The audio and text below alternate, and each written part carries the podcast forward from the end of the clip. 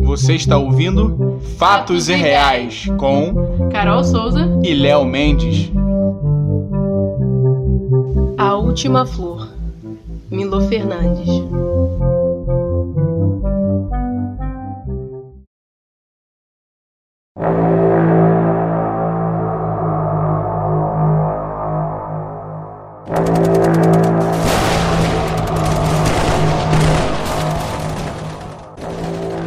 A 12 Guerra Mundial, como todos sabem, trouxe o colapso da civilização. Vilas, aldeias e cidades desapareceram da terra.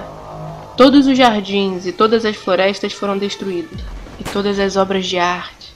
Homens, mulheres e crianças tornaram-se inferiores aos animais mais inferiores. Desanimados e desiludidos, os cães abandonaram os donos decaídos. Encorajados pela pesarosa condição dos antigos senhores do mundo, os coelhos caíram sobre eles. Livros, pinturas e músicas desapareceram da terra e os seres humanos ficaram sem fazer nada, olhando no vazio.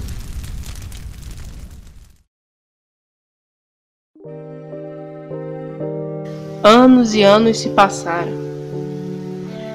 Os poucos sobreviventes militares tinham esquecido o que a última guerra tinha decidido. Os rapazes e as moças apenas se olhavam indiferentemente, pois o amor havia abandonado a terra. Um dia, uma jovem que nunca tinha visto uma flor encontrou por acaso a última que havia no mundo. Ela contou aos outros seres humanos que a última flor estava morrendo. O único que prestou atenção foi um rapaz que ela encontrou andando por ali. Juntos, os dois alimentaram a flor e ela começou a viver novamente. Um dia, uma abelha visitou a flor e um colibri. E logo haviam duas flores, e logo quatro, e logo uma porção de flores. Os jardins e as florestas cresceram novamente. A moça começou a se interessar pela própria aparência, hum. e o rapaz descobriu que era muito agradável passar a mão na moça. Hum. E o amor renasceu para o mundo. Os seus filhos cresceram saudáveis e fortes e aprenderam a rir e brincar. Os cães retornaram do exílio. Colocando uma pedra em cima de outra pedra, o jovem descobriu como fazer um abrigo e imediatamente todos começaram a construir abrigos. Vilas, aldeias e cidades surgiram em toda parte. E a canção voltou para o mundo.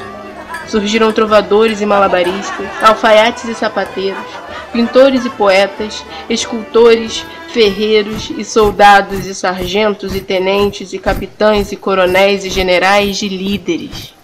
Algumas pessoas tinham ido viver num lugar, outras em outro.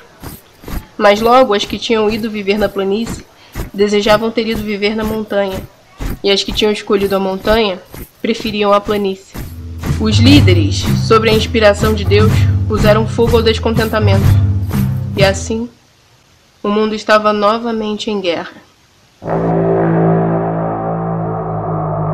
Desta vez, a destruição foi tão completa que absolutamente nada restou no mundo.